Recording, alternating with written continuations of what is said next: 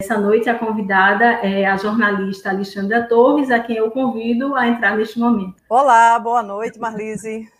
boa noite, Alexandra. Desde já, muito obrigada. É uma honra para nós ter a sua participação. Olha, prazer meu, a honra é toda minha. Agradeço aí a Associação Médica de Pernambuco por esse convite. Agradeço a você também.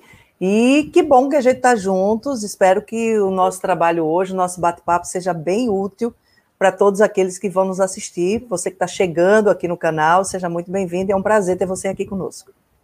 Muito obrigada. É, Alexandra Torres é jornalista, mentor em comunicação, palestrante, MBA em social media e marketing digital pela Exuda, facilitadora de treinamentos e, portanto, um especialista nesse mundo digital. Eu tenho certeza que nós temos muito a aprender com ela essa noite. Eu, por exemplo, estou muito feliz e ansiosa com esse momento e a gente vai começar falando do básico, né, de comunicação, né, do comunicar, porque em geral as pessoas imaginam a comunicação como uma coisa fácil e na verdade não é muitas vezes assim, tanto que a gente quando vê a comunicação corporativa, institucional, profissional e até mesmo nas relações pessoais, muitas vezes os nós estão justamente ali na comunicação. E eu gostaria de saber da Alexandra o que é comunicar e qual a importância profissional desse comunicar. Marlise, é, comunicar é a gente trocar ideias uns com os outros. Comunicação tem muitos significados, a gente pode trazer várias teorias, mas eu gosto muito da, da proposta de que comunicar é a gente levar para o outro, é a gente trazer para o outro aquilo que a gente tem, de uma certa forma, em nós. É a gente expressar aquilo que a gente pensa, aquilo que a gente tem como conteúdo. E isso que a gente expressa pode Pode servir para informar, pode servir para comunicar, para motivar, pode servir para ajudar, pode também servir para destruir, para derrubar e por aí vai. Mas a comunicação em si, ela é tão fundamental, ela é tão importante que o homem sempre teve essa necessidade. Quando nós não falávamos, nós nos comunicávamos através dos gestos, aquilo que a gente chama hoje de mímica, e também através de desenhos, quando começamos a desenvolver, lá nos tempos primitivos, lá na Idade das Cavernas, os desenhos rupestres. Então, veja, o homem sempre teve essa vontade, à medida que ele foi crescendo, que ele foi se desenvolvendo, comunicar-se se tornou algo que é fundamental. E aí, quando a gente fala de comunicação, Muita gente acha que comunicar é apenas a gente falar. É apenas a gente juntar um monte de letrinhas, sílabas, juntar palavras, juntar um monte de palavras e nós criarmos uma ideia e apresentarmos. E comunicar não é só isso. Quando nós estamos falando de comunicação, nós estamos falando de um conjunto de sinais que, uhum. somados, eles fazem com que a gente expresse uma ideia, expresse aquilo que a gente quer. Então, tem a voz, tem a fala, aquilo que a gente diz, o conteúdo que é dito, mas tem também a nossa aparência física, a forma como a gente se veste, a forma como eu me, me organizo, como eu gesticulo, a forma como eu sou. Tudo isso são sinais que, quando eles estão juntos, eles comunicam alguma coisa. E como eu sempre gosto de provocar nos meus, é, aos meus alunos de oratória, quem é você? Quando você está se comunicando no dia a dia? Essa é a grande pergunta que a gente precisa fazer, né? Quem sou eu como esse ser que se comunica diariamente consigo mesma e com os outros? Então, comunicação é um conjunto de símbolos que quando eles estão juntos e eles estão harmônicos, eles vão contribuir ou não para que a minha mensagem, para que o meu conteúdo chegue até a pessoa ou as pessoas que estejam me ouvindo. Uhum. Pois é, e nesse contexto veio a era digital que provocou uma verdadeira revolução né, na comunicação. Assim, quais foram as mudanças principais? Que mudança que aconteceu com, na comunicação com a era digital? Marlise, muitas mudanças. É, muitas mudanças. E é muito interessante porque muitos de nós, nós subestimamos essa questão do digital. A gente achou que ia ficar ali apenas como uma rede social de brincadeira entre as pessoas, e na verdade ela tomou uma dimensão que eu acho que nem os próprios criadores das redes das redes sociais imaginavam que elas tomariam o tamanho que tomaram. Mas quando a gente fala de mundo digital, nós não estamos falando só de redes sociais. Estamos uhum. falando de sites, estamos falando de aplicativos, nós estamos falando de tudo aquilo que veio, de uma certa forma, facilitar a nossa comunicação. E uma das coisas que eu acho que foi uma mudança bem é, efetiva, sabe, Marlise, dessa, dessa comunicação no mundo digital, é uma horizontalidade. O que é que eu quero dizer com isso? Uhum. Vamos supor, você queria falar, vou dar um exemplo, você queria falar com o prefeito da tua cidade. Para falar com o prefeito da sua cidade, você tinha que ir à prefeitura, bater na secretária, ou da secretária você bater no chefe de gabinete para conseguir falar com o prefeito e para dizer a ele o que é que você pensava da administração dele. Hoje em dia, você vai na rede social do prefeito, você vai na rede social dele e você vai lá e diz: Não estou gostando da sua gestão. Ou obrigada porque você fez isso. Ou cadê a pavimentação da minha rua? Então, a, o mundo digital ele quebrou uma hierarquia que existia. Aquelas pessoas que a gente considerava que eram muito famosas, uhum. ou que uhum. eram pessoas, digamos assim, de poder importante, elas estavam muito longe de nós. E com as redes sociais, elas se tornaram muito próximas. Você dialoga no aqui e no agora com essas pessoas. Então, o mundo digital, ele nos igualou. Nos igualou no sentido de que eu posso me comunicar um com o outro através desta rede social. Eu chego mais fácil. Uma empresa que vende um produto e esse produto não é bom, ela está frita uhum. hoje com as redes sociais.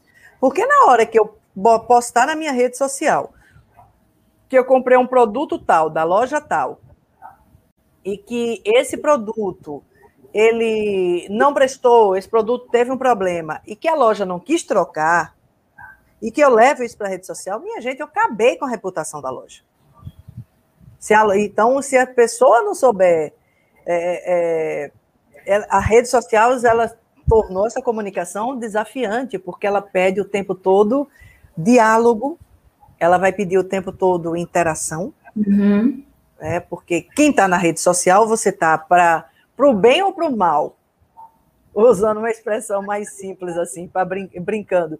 Eu estou ali tanto para receber os elogios, como também para receber as críticas. Óbvio que é muito melhor quando a gente recebe mais os elogios. Mas também eu, eu vou, vou estar aberto para receber as críticas. Então, é uma coisa que, assim, ela é um ambiente de, de informação, ela é um ambiente para de aprendizado, ela é um ambiente que ultrapassou as fronteiras. Uhum. É, tem coisa melhor do que você estar tá aqui conversando com uma pessoa que está no Japão, você matar a saudade. Antes a gente tinha que ligar gastava uma ligação interurbana, gastava uma fortuna de interurbano para conversar com a pessoa que estava no Japão. Agora, liguei, peguei meu celular, abri o WhatsApp, liguei o vídeo, estou lá, vendo Matando a Saudade. É muito bom isso. É muito interessante e cada vez mais nós estamos sendo levados né, para esse mundo. É, antes da pandemia, muita gente assim não queria saber de redes sociais, né, de reuniões online, de tecnologia em si. E quando veio a pandemia da Covid-19, a sociedade meio que ficou presa em casa, mas as coisas tinham que rodar, a, a, a roda tinha que girar. Então, o caminho foi justamente a internet, a rede social. Vieram né, as, as consultas online, por exemplo, né, no caso do médico. Aí eu te pergunto, esse é, esse é um avanço que veio para ficar ou pós-pandemia meio que as coisas vão voltar ao que era antigamente? Marlise, eu diria que a pandemia ela só antecipou uma coisa que iria acontecer. isso iria acontecer. O problema é que nós somos extremamente refratários a mudanças. E aí a gente fica sempre preso àquela velha maneira né, de, de falar sobre tudo, de fazer as coisas, não porque isso sempre foi assim, isso tradicionalmente é assim. E a pandemia mostrou que não existe nada que só é feito de uma maneira. Quem é que diria, por exemplo, que alguém poderia apresentar um programa de rádio de casa? Uhum. E foi o que a gente mais fez. Foi o que a gente mais fez dentro do rádio. Então, os comunicadores estavam dentro de casa, com um, um, um microfone conectado ao celular, que estava conectado a um aplicativo que estava conectado com a empresa, e as pessoas entravam ao vivo e a cores falando. Então, deu certo, isso, né? E deu certo. Eu mesmo passei é, oito meses, acho que oito meses, sete a oito meses de, de home office ano passado, uhum. e eu entrava de casa. Eu entrava de casa para fazer os giros. Então, assim, isso veio para ficar, veio.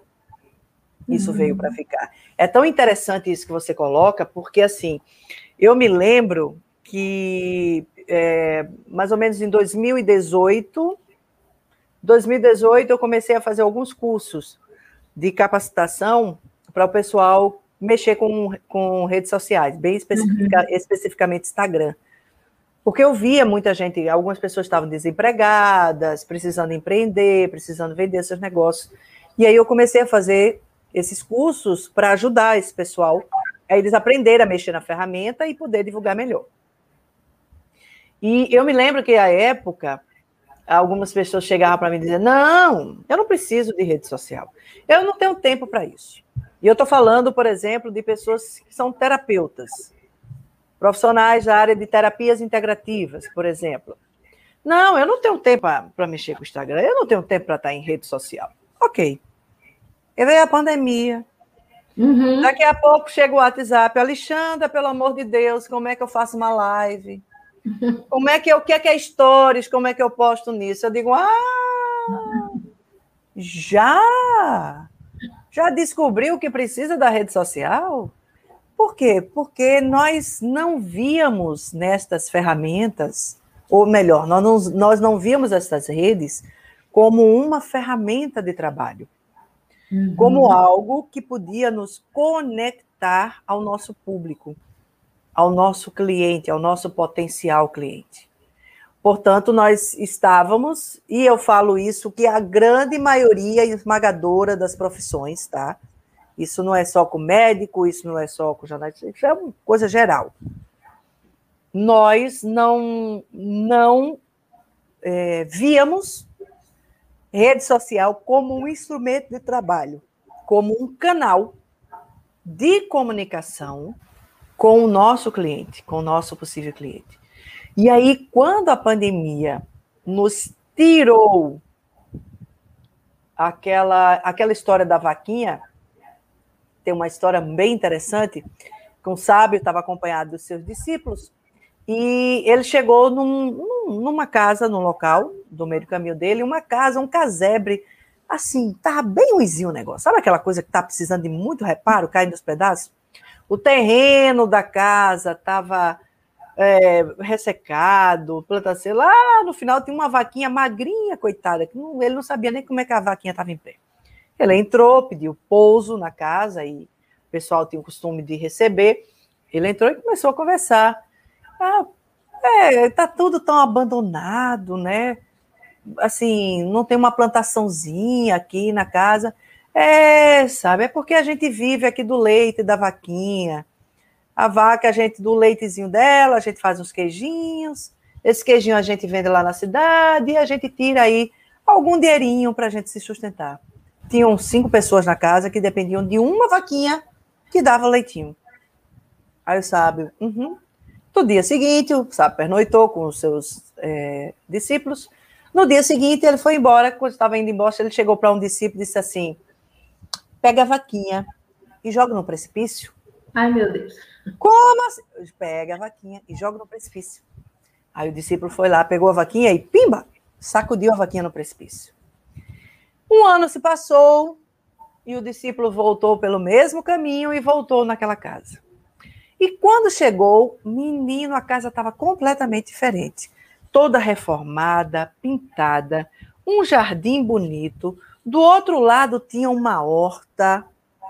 E ele chegou, chegou lá na casa, e, opa, bom, oh, tudo bom, sábio, entre. Aí ele, que foi que houve? Tá tudo tão diferente. Aí o pessoal, ah, o senhor não sabe. A nossa vaquinha caiu no precipício e a gente ficou sem ter o nosso leite. Aí o que é que sobrou para a gente? A gente teve que ir atrás de trabalho. Então, um foi para a cidade trabalhar, a gente começou aqui a plantar algumas alguns legumes, começamos a colher, começamos a vender, o negócio foi crescendo e hoje a gente está vivendo de outras rendas. Fulano está trabalhando na cidade, eu estou vendendo aqui a, a, as verduras que a gente vende na cidade. Ou seja, a gente estava muito acostumado com a vaquinha, e aí a pandemia veio e tirou a vaquinha de muita gente. E aí o que foi que a gente teve que fazer? A gente teve que descobrir novas formas da gente se comunicar, da gente continuar existindo enquanto profissional e da gente continuar a manter os nossos negócios. E foi aí que a gente olhou para o lado e disse: eita, tem uma rede social. Uhum, eu uhum. posso me comunicar com meus clientes e onde eu posso falar com os meus clientes. Aí foi que aí que a gente se lembrou. Então, sim, Marlise, por mais que a pandemia passe, que vai passar, por mais que nós vamos voltar, sim, a trabalhos presenciais, mas esta comunicação online e algumas coisas do digital, elas não deixam mais de existir. Um exemplo, eu duvido que uma pessoa que já se habituou a fazer um pagamento via internet bank no celular, uhum. vai voltar aí para a fila do banco para pagar o que quer que seja. É verdade, Alexandra. E assim, você tem toda a razão. Muitas vezes é na adversidade que a gente sai dali da zona de conforto, exercita a criatividade, né? encontra novos caminhos, né? É, foi um exemplo muito interessante. E aí eu queria falar contigo, Alexandra, sobre as redes sociais, né? no caso específico do médico. Então, quando a gente fala em redes sociais, a gente pensa é, nas mais é, populares, né? O Facebook, o Instagram, o Twitter. No caso do médico, é interessante o quê? Que ele participe de todas as redes sociais, que ele escolha uma. Na verdade, primeiro eu queria saber contigo qual a diferença básica entre cada uma dessas e qual delas se encaixa mais no perfil do médico, ou ele deve ir para todas e, sabe? Marlise, é, todas são redes sociais. Então, como redes sociais, o objetivo dela é criar conexões. A rede social ela tem essa função de criar conexão, da gente se conectar com familiares, com amigos e hoje com nossos clientes. Você me pergunta, o médico deveria estar nas redes sociais? Eu te devolvo uma outra pergunta: por que não estar? Uhum. Por que não está? Se é lá que hoje a gente se conecta com as pessoas. Com relação às redes, Instagram, Facebook, bom, todas elas têm basicamente a mesma função. O que diferencia mais é a questão do uso. Então, por exemplo, você tem um LinkedIn, que é essa rede social é uma rede social diferenciada, em relação ao Facebook e o Instagram. Por quê? Porque a, o LinkedIn, ele é meio que o currículo. É uma rede social de currículo, ela é meio que um currículo uhum. lápis. De nós, ela é uma, uma rede profissional. Então, a gente não vai entrar ali, é, a gente não vai entrar ali para estar tá fazendo brincadeirinha, piadinha no LinkedIn. A gente vai entrar para mostrar a nossa expertise dentro da nossa área de atuação.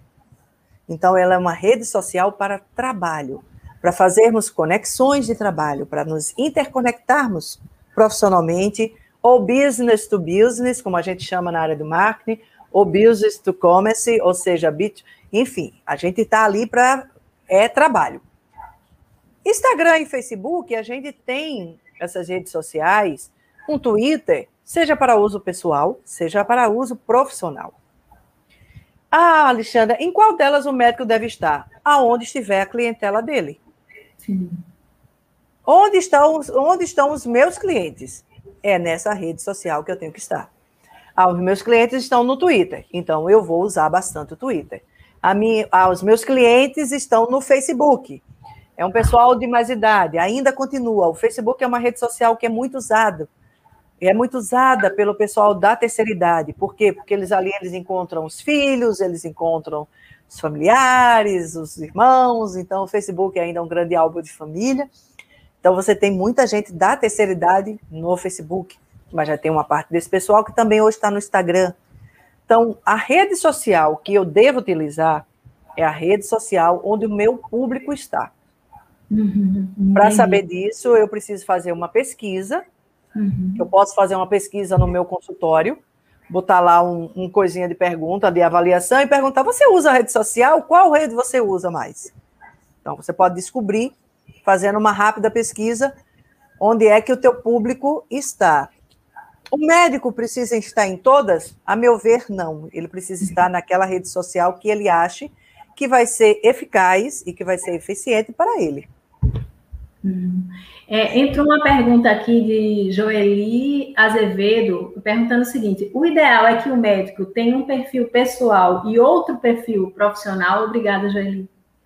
Oi, Joeli, boa noite. Obrigada por você estar aqui, pela tua pergunta. Joeli, depende muito. Depende muito. Eu vou falar, por exemplo, da minha experiência. Eu tenho dois perfis do Instagram. Eu tenho um perfil pessoal e eu tenho um perfil profissional. Por quê? Porque eu gosto muito de brincar. Eu gosto de fazer greia. Marlise deve me seguir, eu acho. Não sei se ela me segue nos dois ou em um deles. E assim, eu no meu perfil, perfil pessoal, eu brinco, eu tiro onda, eu posto as minhas bobagens, eu posto as minhas besteiras. Meu perfil pessoal é para isso. Eu gosto de postar minhas frases motivacionais, eu gosto de postar coisas que as pessoas reflitam. Ele é para isso. Até porque eu tenho muitas funcionalidades na minha vida. E o meu perfil profissional, que é o Alexandra Torres Comunique, é onde eu também, eu também posto frases motivacionais, eu também falo um pouquinho de mim, eu também mostro coisas da minha pessoa, porque eu estou numa rede social. E ali por uhum. trás da profissional tem um ser humano. E esse ser humano tem gosto, tem, tem, tem hobbies, tem isso.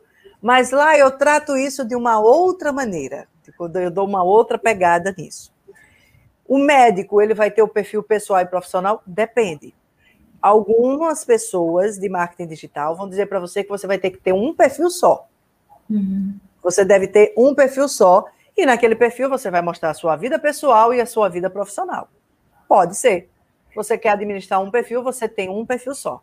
Eu só faço uma ressalva, e é isso que eu particularmente tenho na, meio em mente, apesar de que o meu perfil pessoal, ele também segue essa linha, que tipo de profissional eu quero mostrar para o meu cliente?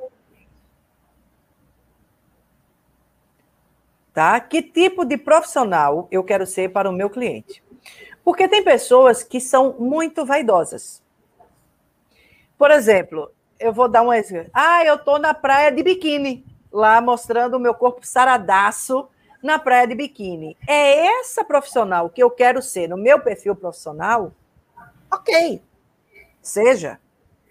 Mas se não é essa a imagem que você quer estar no seu perfil profissional e você quer ter o direito de postar isso para o seu perfil pessoal, para o seu público, então você faz o teu perfil pessoal, faz ele fechado, onde você vai postar o que você quiser. Porque o perfil profissional, ele tem que ser aberto. O perfil, o perfil profissional não pode ser fechado. Ele tem que ser aberto. Então, por causa disso, eu preciso ter um pouquinho mais de atenção com o que eu vou postar neste perfil profissional. Então, vai muito do tipo da imagem do profissional que eu quero passar para o meu cliente. Volto a dizer, tem gente que usa um único perfil que faz a mistureba toda, e aí depende qual é a minha área de atuação, qual são, quem são os meus clientes, qual é a classe social dos meus clientes, o que é que eu quero passar como esse conteúdo. Por exemplo, se eu sou uma personal trainer, uhum. é óbvio que o meu perfil vai ter que ter também eu mostrando a minha boa forma, o meu né, o meu bem-estar, se eu estou com o meu corpo sarado, tudo, eu estou vendendo ali, eu como personal trainer, eu estou vendendo uma ideia, eu estou vendendo, eu sou o principal cartão de visitas daquilo que eu quero vender. Uhum. A gente tem que botar isso, isso na mente. Eu, independente da área que eu estou, como profissional, jornalista, médico, advogado, personal trainer, nutricionista, seja lá qual for o profissional. Eu sou o meu cartão de vendas, o meu cartão de visitas. Que profissional uhum. eu quero ser? A pergunta é essa. Aí você define se você vai ter dois perfis ou se você vai ter um perfil só. E é muito interessante essa coisa do perfil profissional tem que ser aberto, porque senão não funciona, né? É, ainda nessa linha, é, a questão do conteúdo, Alexandra, é, o médico, qual é o conteúdo mais interessante, aquele que consegue mais engajamento?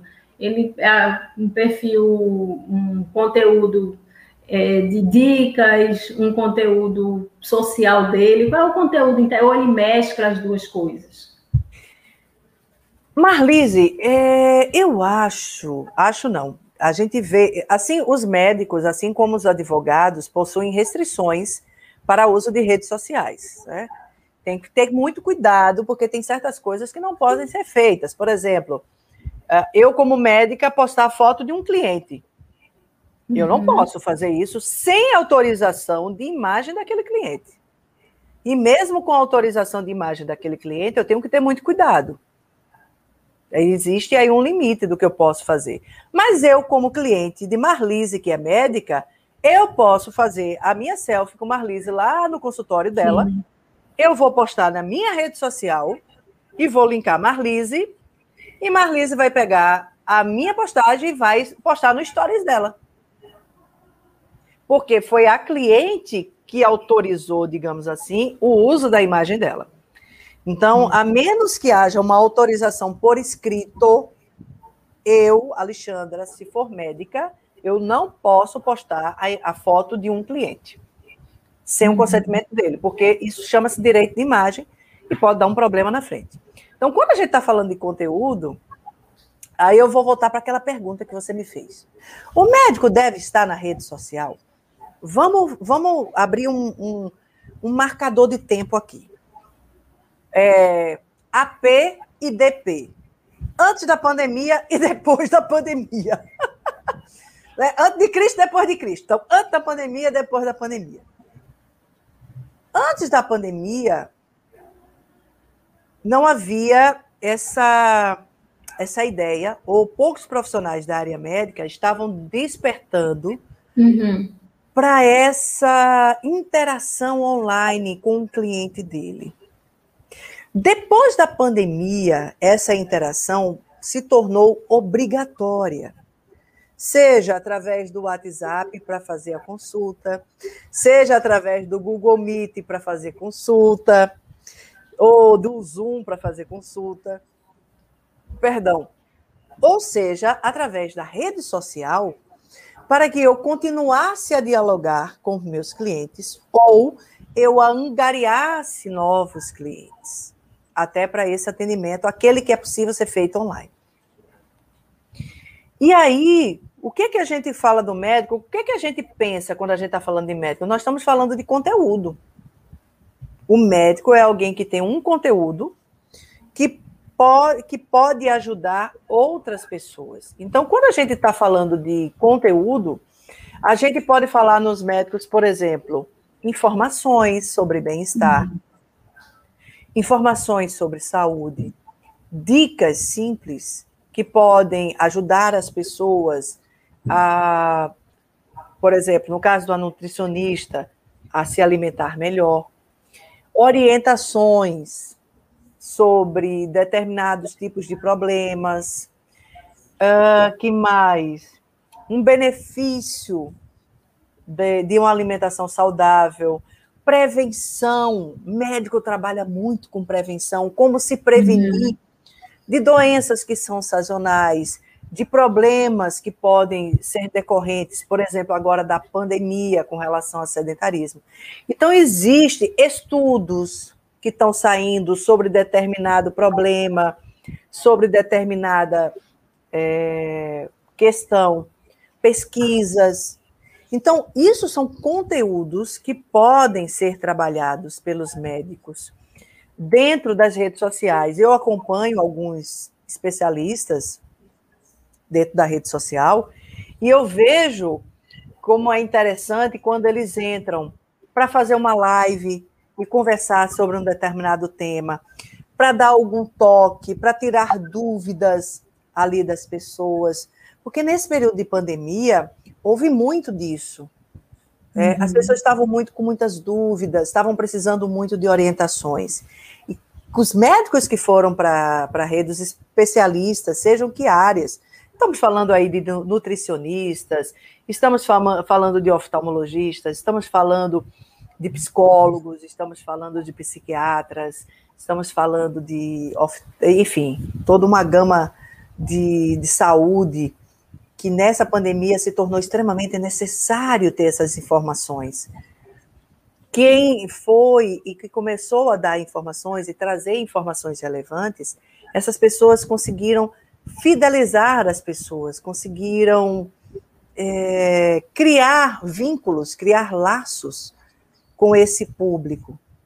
Então, existe uma gama de conteúdos. Há também que se ter é, preocupação, tem que ter muito cuidado também, porque, por exemplo, dar receita via em lives, isso é complicado, isso não, uhum. não, não se deve, tá? que mais? É, cuidado com as informações que passam, né? tem que ter muito uhum. cuidado com o tipo de informação que você está passando, se ela é fidedigna, se ela está baseada nos estudos, as fontes, citar fontes é muito importante quando a gente vai passar qualquer informação dentro da internet, principalmente de estudo ou de pesquisas, a gente precisa citar que fontes estão sendo ali utilizadas. Então, é esse cuidado que precisa ter mas eu vejo, acima de tudo, Marlise, uma prestação de serviços. Né? E aí entra uma outra questão que eu acho importante falar. É, médicos que, por exemplo, já estão consolidados, talvez não precisem estar numa rede social. Mas por que não uhum. estar numa rede? Quando ele pode pegar o conhecimento dele e levar informações importantes para as pessoas, informações que possam instruir, que possam ajudar, que possam é, orientar de uma forma sadia, de uma forma saudável. Por que não levar isso? Por que não compartilhar do seu conhecimento com outras pessoas que precisam dele? Então, essa é uma reflexão que a gente convida quem está nos assistindo aqui a fazer. Exatamente, sobre isso, ainda agora, é, Joeli fez um comentário dizendo que essas lives também foram fundamentais para a disseminação das informações médicas corretas sobre o vírus, né? Total, e... total, uhum. Joeli, total. Olha, eu vou te dizer uma coisa, é, não fosse isso, é, eu não sei, eu não sei como a gente conseguiria ter passado por tudo isso.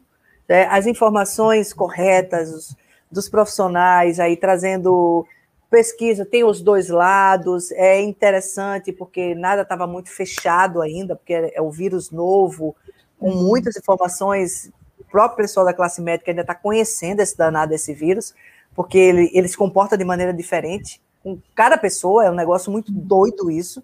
Todos os especialistas que estão na linha de frente, que estão mexendo com esse vírus, que estão estudando isso, é, ressaltam essa dificuldade de você fechar uma coisa só, porque uhum. ele, é, é, ele é meio danado, esse negócio é meio danado, mas enfim, é, foi fundamental, está sendo fundamental. É, trazer as informações, trazer segurança, trazer alento, trazer esperança para as pessoas, como esse papel ele foi, está sendo fundamental nesse momento que nós estamos passando. E quando você falou, voltando um pouquinho, né, a questão do conteúdo que o médico é preciso entregar nas redes sociais, né? Prestação de serviço, informações, né? Pesquisas. É, eu lembro que é importante não só para fidelizar o paciente, como também para conseguir novos. Eu estou dizendo um exemplo muito prático. É, eu estava sem cardiologista, comecei a assistir uma live semanal de um cardiologista. As informações que ele passa para mim, as seguranças, como né, ele fala é, assim, como quem está assistindo às lives, as informações, as dicas, despertaram em mim a vontade de tê-lo como médico. Então, a minha próxima consulta com o cardiologista, eu estou pensando em fazer com ele. Então, assim, não só, obviamente, ele fideliza o paciente que ele já tem, como ele consegue novos pacientes também, né? É... Exato. É o que a gente chama, Marlise, veja só, uhum. eu vou pegar o teu exemplo, que é fantástico. Isso é o que a gente chama da autoridade na internet. Quando nós criamos uma autoridade naquela nossa área de atuação.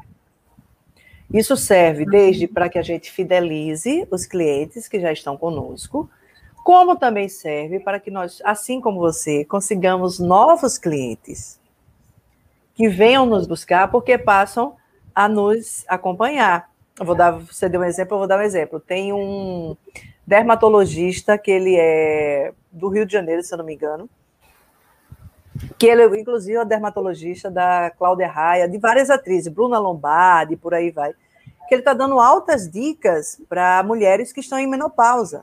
Uhum. É, obviamente que nem todas vão ter dinheiro para pagar a consulta do fofo. Ok, obrigada. Mas existem dicas e orientações que ele traz que você pode aproveitar de Nada. alguma forma. E que você vê o efeito, porque você vê o efeito prático em outras pessoas. Então, assim, é sim, você pode se tornar uma referência naquela sua área, você pode fidelizar e, mais ainda, você pode atrair novos clientes. Principalmente uhum. para os médicos que estão começando, é, que ainda não tem uma clientela muito formada, digamos assim. Hoje, as redes sociais, elas são um canal muito bacana para que ele mostre o seu conhecimento, para que ele mostre a sua expertise e para que ele consiga, talvez de uma forma mais rápida, entre aspas, ele consiga atrair novos clientes. Aí depois tem que manter, porque o manter a gente só mantém com competência, com o bom é, desenvolvimento do nosso trabalho e por aí vai.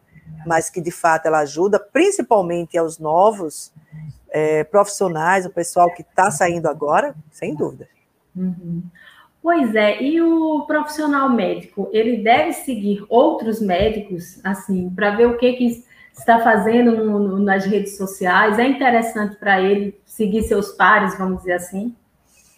Marlise, é, eu creio que é, é interessante a gente seguir, por exemplo, pessoas que nos são referência pessoas que são referências para nós, pessoas que com quem a gente é, trabalha mais, pessoas que são companheiros, outras pessoas que a gente acha interessante.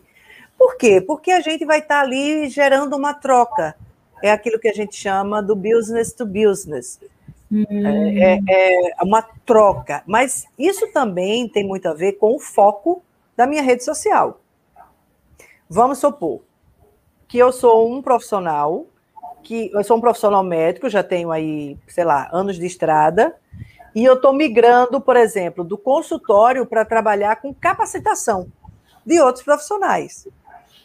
Necessariamente a minha rede social ela tem que estar conectada com outros profissionais. Sim. Ela vai ter que estar conectada, por exemplo, com estudantes daquela área, com novos profissionais. Por quê? Porque a gente vai estar ali fazendo a troca. Eu vou estar divulgando os meus treinamentos, as minhas qualificações e por aí vai. Não, o meu foco são os clientes, Alexandre, ok. Mas eu, sim, eu posso seguir outros profissionais. Para o quê? Para fazer trocas com eles. Uhum. Profissionais que poderão estar dividindo lives comigo, profissionais que podem trazer conteúdos que podem enriquecer o, o meus, os meus seguidores. Sim, a gente segue. No, no marketing digital, grosso, e aí eu estou falando do marketing digital de venda, tá? Não no marketing digital de uma marca pessoal, mas no marketing digital de venda mesmo, bem comercial. Normalmente a gente segue as redes sociais de concorrentes até para ver o que é que eles estão fazendo e o que é que a gente pode pegar para fazer também. Pode fazer? Pode. Mas dentro de um, um, perfil onde a gente vai estar tá divulgando a nossa marca, aquilo que eu sou, é muito interessante que a gente também se conecte com perfis que agreguem valor. Sim. Sim. A nossa marca, que vão agregar valor a, a, digamos assim, aquilo que eu sou como profissional, tá? Uhum. Certo. É, alguns médicos, sobre a administração né, das redes sociais, Alexandre, alguns médicos, eles mesmos administram suas redes sociais, outros contratam social media, sobretudo as clínicas, né? O que, é que você acha mais interessante? O próprio médico ir lá e administrar suas redes ou ele terceirizar para um profissional que é habilitado justamente para aquele fim? Marlise, Vamos dar. Eu, eu acho que existem etapas uhum. dentro disso. Mas, se eu quero trabalhar profissionalmente com aquele perfil, é muito interessante que eu tenha alguém cuidando dele, tá? Eu tenha alguém que possa gerir as minhas redes sociais, principalmente se eu tiver mais de uma rede. Se eu só tenho o Instagram, Sim, eu também devo ter uma pessoa para me ajudar. Mas, e isso aqui é, é uma coisa que é importante a gente entender, eu vou ter uma pessoa que vai meio que gerir aquela rede. Ela que vai ficar responsável por fazer as postagens, pensar no conteúdo, mas eu também sou geradora de conteúdo da minha rede social. Sim. Eu não posso deixar a minha rede social só na mão da pessoa que vai postar. Lembre-se, é uma rede social. Rede social significa interação. Existe uma pessoa por trás daquele banner. Uhum. Portanto, eu também preciso marcar presença na minha rede social. Alexandra, eu não tenho dinheiro agora para pagar uma pessoa, porque veja só, uma pessoa que vai gerir decentemente a tua rede social, ela não vai cobrar barato. Tá? Eu estou falando decentemente.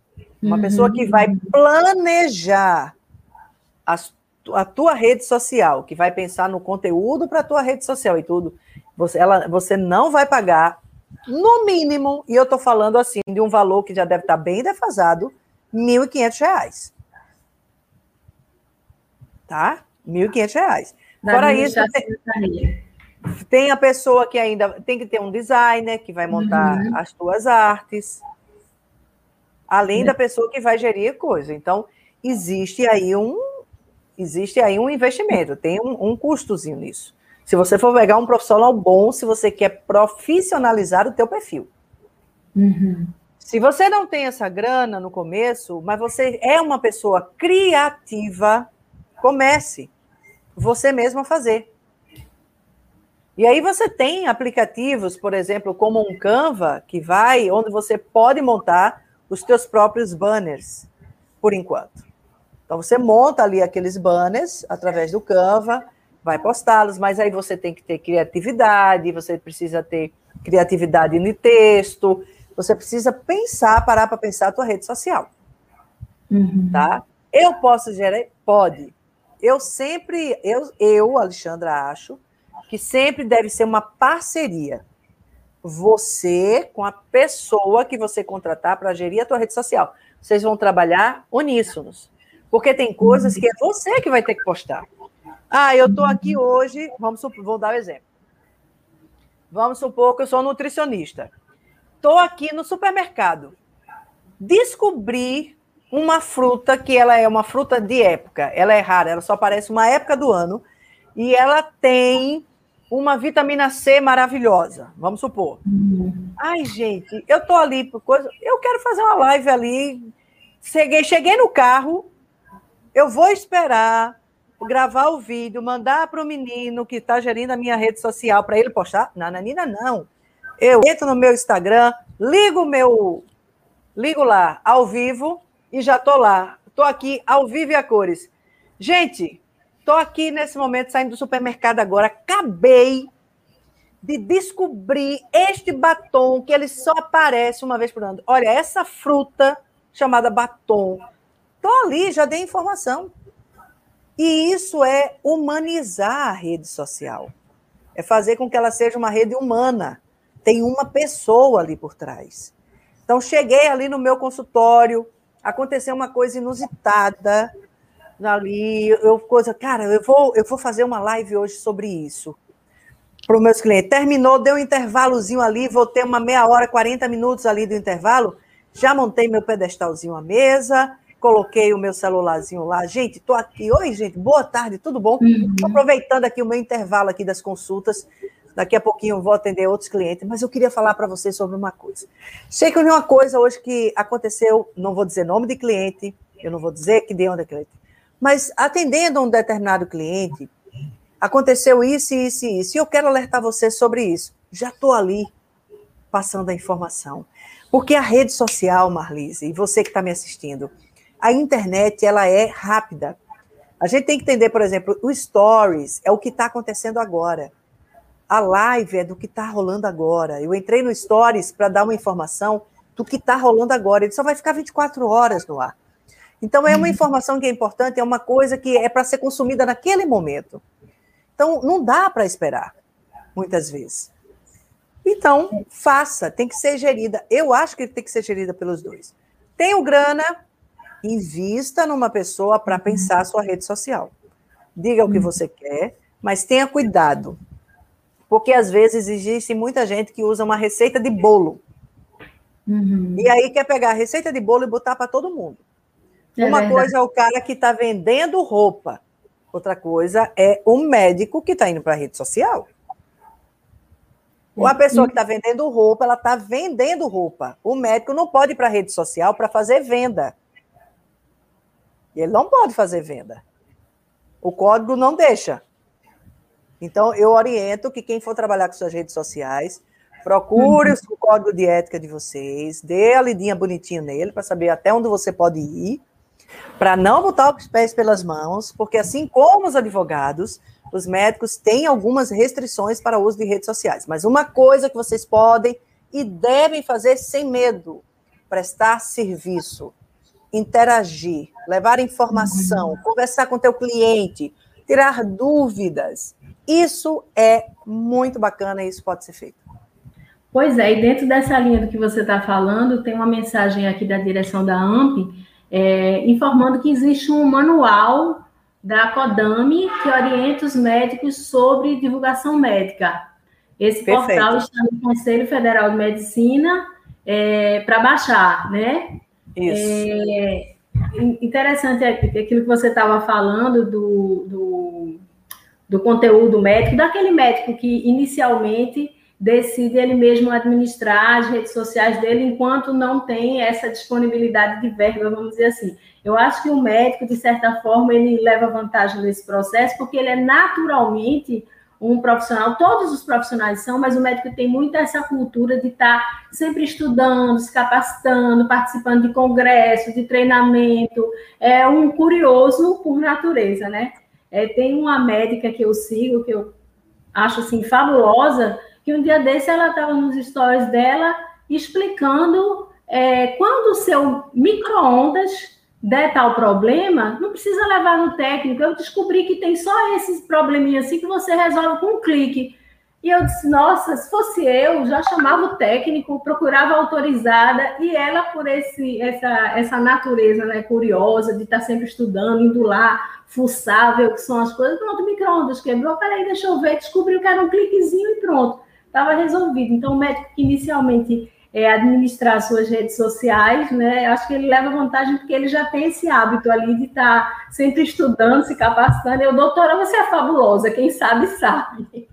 Tu falaste isso agora, eu me lembrei. Final do ano passado, eu estava com um armário para montar aqui em casa. E eu digo, caramba, Vou chamar o montador, não vou chamar o montador, vou chamar o montador, não vou chamar. Covid, né? Essa confusão, vou botar uma pessoa estranha em casa. Eu olhava para o armário, o armário olhava para mim, eu olhei para o armário. Aí eu digo, eu vou montar esse armário. Aí eu tentei a primeira vez, não deu. Eu passei uns dois a três dias com as peças espalhadas aqui na sala de casa. E eu moro num apartamento pequeno, então você já imagina como o negócio ficou aqui dentro de casa. O negócio estava apertado.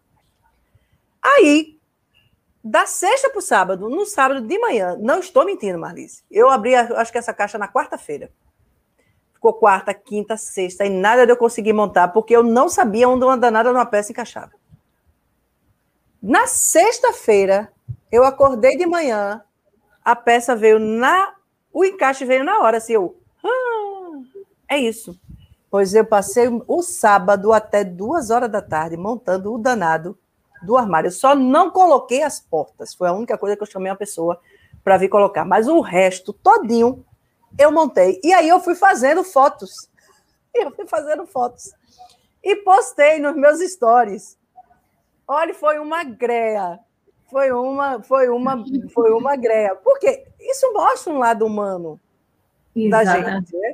Eu sou jornalista, eu não sou é, marceneira mas tem coisas que eu sou curiosa de fazer. E aí, nesse dia, eu fui lá, botando, fui colocando tudinho, botei a peça. Não sei o quê, para... pronto, depois estava lá o armário todo montado. O povo, e aí? Montou, montou, montou. Depois eu montei o armário todo montado. Quer dizer, isso humaniza você. E é tão interessante que às vezes você diz, poxa vida, se ela conseguiu, eu também consigo. Uhum, uhum. É? É.